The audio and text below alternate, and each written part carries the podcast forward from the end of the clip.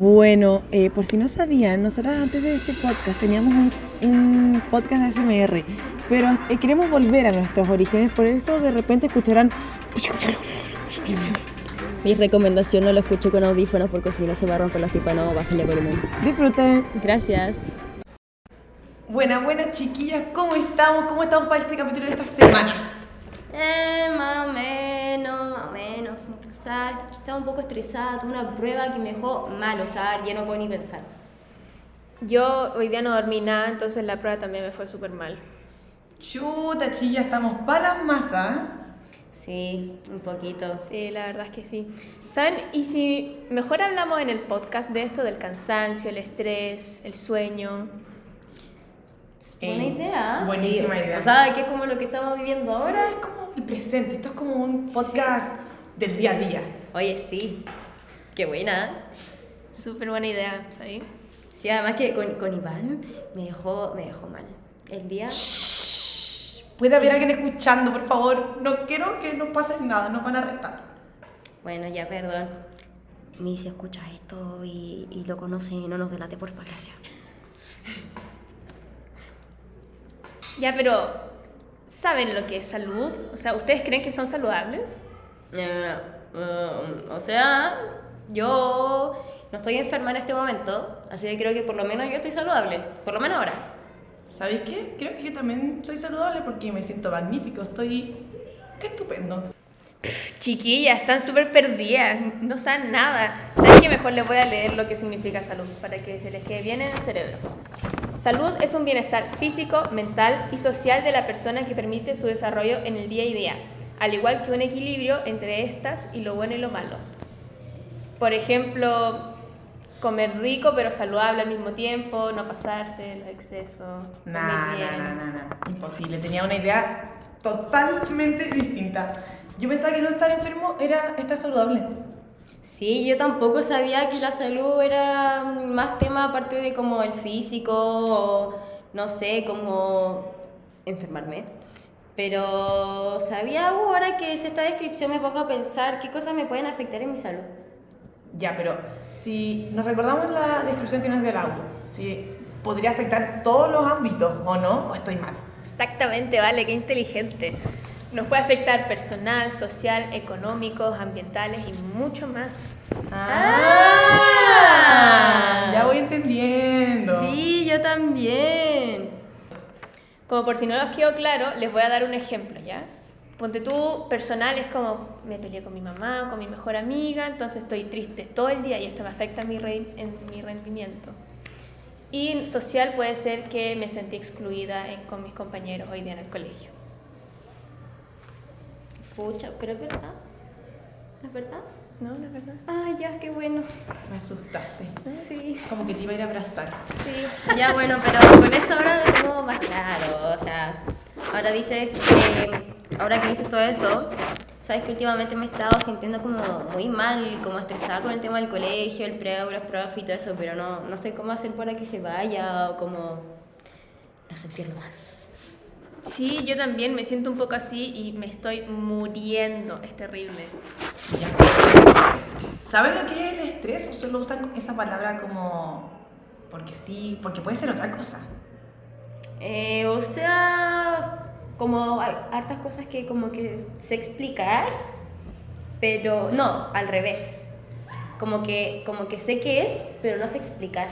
Ya, mira, yo te lo puedo explicar porque lo vi hace como un mes en clase ya.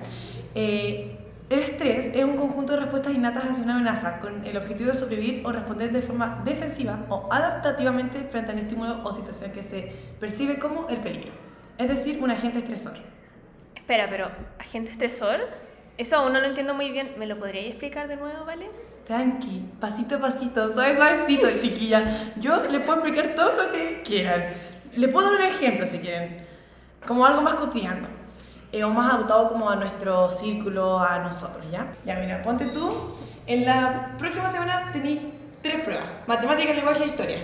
Pero, el, ey, brígido. pero el sábado tienes una competencia y tienes que ir a entrenar. Entonces tú decides ir a entrenar, pero mientras estás entrenando, te da vueltas en la cabeza los números, eh, la historia, Cristóbal Colón, entonces se te empieza a acelerar el corazón, el cuerpo se te acelera. En este caso, el agente estresor sería las pruebas y el entrenamiento, que se te junte todo, ¿entiendes? Y no puedes parar de pensar en eso. Sí, ahora entiendo todo. Muy bien. Y como una respuesta a esto, o sea, llevándola a mi caso, porque yo no entreno ni nada de eso, pero cuando me pasa así como que me ponen muchas pruebas, llorar también puede ser como una respuesta. Sí. Ah, ya, bueno, ya. Pero, ya, a ver, ya, ok, claro, pero si son respuestas a una amenaza, ¿no es positivo? ¿El ejemplo es positivo o negativo? O sea, depende. Hay dos tipos de estrés. ¿Cómo eso? O sea, uno bueno y uno malo, o... Sí, exacto. El- está el estrés bueno, que se llama estrés agudo, que es cuando el, el cuerpo produce un estado de alerta que es corto, es del momento, es como instantáneo, ¿entienden? Ujú. Sí. Entonces es necesario para que podamos enfrentar las situaciones, ¿o no? Perfecto, Cami, eres una muy buena aprendiz. Ya si no estamos en Star Wars. Entonces, ¿cuándo el estrés se vuelve malulo? El estrés se vuelve malulo cuando es crónico. Y aquí crónico lo entendemos como definición de seguido, de que es constante. Mm. Eh, cuan- es cuando nuestro cuerpo ya no logra responder a los requerimientos fisiológicos que este provoca. También cuando el estado de alerta se prolonga por mucho tiempo, eh, desencadenando un estrés crónico. Ah, ya, entonces el estrés crónico o malulo afecta negativamente a nuestra salud. Eso mismo, el estrés crónico puede conllevar una fatiga muscular por el desgaste. También cuando el estrés se prolonga por mucho tiempo, los niveles de cortisol se elevan, suben demasiado, eh, lo que genera una inflamación y un recuento bajo de glóbulos blancos. Ambas estas cosas pueden debilitar nuestro sistema inmune, es decir, que nos enfermaríamos brígido. Oye, pero dijiste cortisol, que eso es como muy técnico. ¿Al- ¿Alguna sabe? Yo, yo sé, es justo mi especialidad, ¿sabías? ¿En serio? Sí, Oh, el wow. cortisol es la hormona del estrés. Ah, la- como la que produce la reacción, ¿no? Exactamente. Ya, ya, perfecto. Entonces, como si mi nivel de cortisol está muy alto, como que me estreso, ¿cierto? Ya, bueno. Ya. Eh, Entonces, según lo que entendí, para poder bajar los niveles del estrés deberíamos, eh, no sé, tomar descansos regulares, o sea, como poder descansar después de algo como muy estresante o quizás hacer alguna técnica de relajación así como meditación. Mm, Sí, también te puede ayudar como a conllevar toda esta situación, rodearte de gente que, que te haga bien, amigos, familia. Así que, chiquillas, les doy como un tip. Abracen a sus amigos para tener altos niveles de oxitocina. Que la oxitocina. Ya, ¿te acordáis de la especialidad de la AU? Ya, esto es lo contrario, como lo que hace que, que el cortisol baje. Ay, ¿Entiendes? ya. Y si nos damos un abracito. Ya. ¿Abrazo? Bien. Oh. Ah, y ahora sí, estoy más relajada. Oye, también. como Sí, como que me siento mejor. Ya. Vale, ya.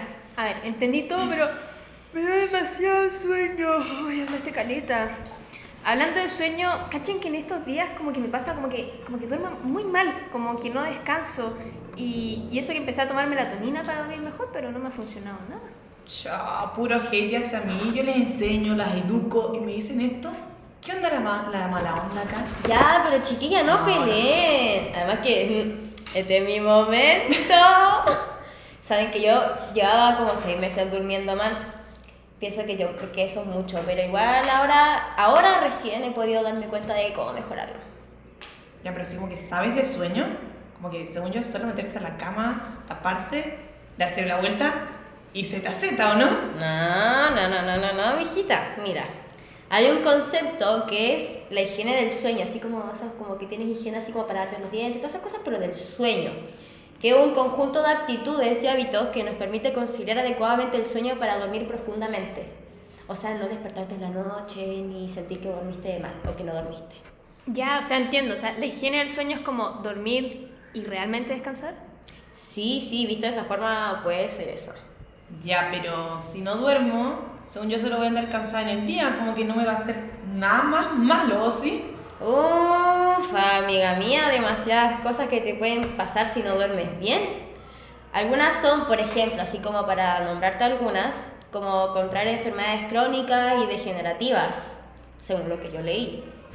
Podemos desarrollar también trastornos del sueño, tales como insomnio, hipersomnia, sonambulismo y entre muchos más, los cuales nos afectan en nuestro rendimiento laboral, académico, pues sacaste malas notas por dormirme ese día. Y también relaciones personales, puede estar muy pesada y que a todos les caiga mal por no dormir. También esto aumenta el riesgo de accidentes y muchos problemas que si sigo nombrando en este podcast necesitaría una segunda parte. Chuta, qué tosta. Nunca imaginé que esto podía ser tan serio. Creo que desde hoy voy a empezar a respetar mi higiene del sueño y cuidar mis horas del sueño porque si no me voy a enfermar por literalmente no dormir. Ujú, exactamente. La verdad, yo pienso lo mismo. Pero, ¿qué más podemos hacer para poder cuidar nuestro ciclo de sueño y el higiene del sueño? Ah, ¿cachaste? ¿Cachaste? Usé lo que me acabas de enseñar. Maravilloso, vale. Aprendes muy rápido. Pero bueno, hay algunas cosas que podemos hacer para conseguir un mejor sueño. Algunas de estas, para darte algunos ejemplos también, porque si no, hay que armar hablando hasta mañana. Son tomar, por ejemplo, citas cortas, pero como para descansar. Pero así, máximo 40 minutos. Porque si lo excedes, después va a ser como que entras a un nuevo ciclo. Esto, esto yo lo tuve que aprender porque siempre todas las estaban muy largas y después me, me, me costaba mucho dormir. También propiciar un ambiente adecuado para dormir. O sea, por ejemplo, eh, tener la pieza en un, como una temperatura adecuada. También, no sé, no tenerla desordenada. Tener también la luz, apagarla también para dormir porque hay gente que duerme con la luz prendida. Eso hace mal. También tienes que apa- apagar los aparatos electrónicos temprano. A mí me recomendaron a las 8, pero nadie puede hacerlo a las 8. Pero por lo menos un ratito antes de irse a dormir. También levantarse todos los días a la misma hora, que yo encuentro que es como lo más fácil a seguir porque estamos en el colegio y a la misma hora nos despertamos siempre. Bueno, y por último, evitar sustancias excitantes, que es como lo que más se repite dentro de los jóvenes, a partir de media tarde. Por ejemplo, no sé, eh, energética, la energética se muy Después de las 6. No sé, yo empecé a tomar, yo dejé de tomar cafeína antes de las 5, porque de las 5 ya no voy a dormir. Todo lo que sea cafeína, como energética, café, eh, también bebidas alcohólicas, también eso eh, provoca que tú no puedas dormir muy bien. O sea, solo hay que tomar agüita. Sí, o sea, ni siquiera tomar un vaso de agua antes de dormirte, ¿Te ¿sabéis por pipí qué? dormía?